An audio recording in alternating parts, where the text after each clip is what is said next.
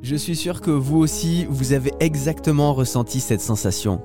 Là, face à la mer, bouche bée devant ce magnifique lever de soleil.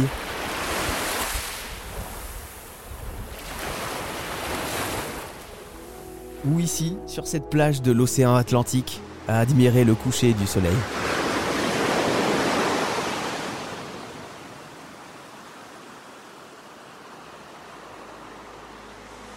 Une sensation bien particulière, le sentiment de faire partie d'un tout qui nous submerge d'émotions positives.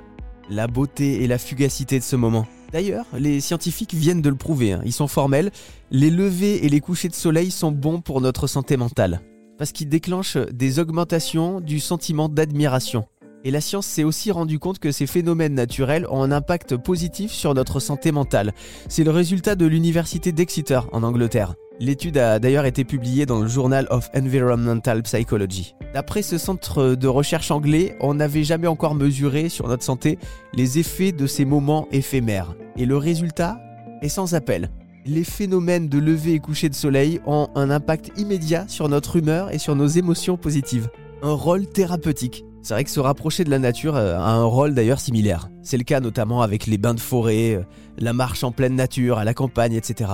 Bon du coup si on a un petit coup de mou, une baisse de morale, on sait ce qu'il nous reste à faire. Marcher quelques mètres et aller admirer le coucher ou le lever du soleil.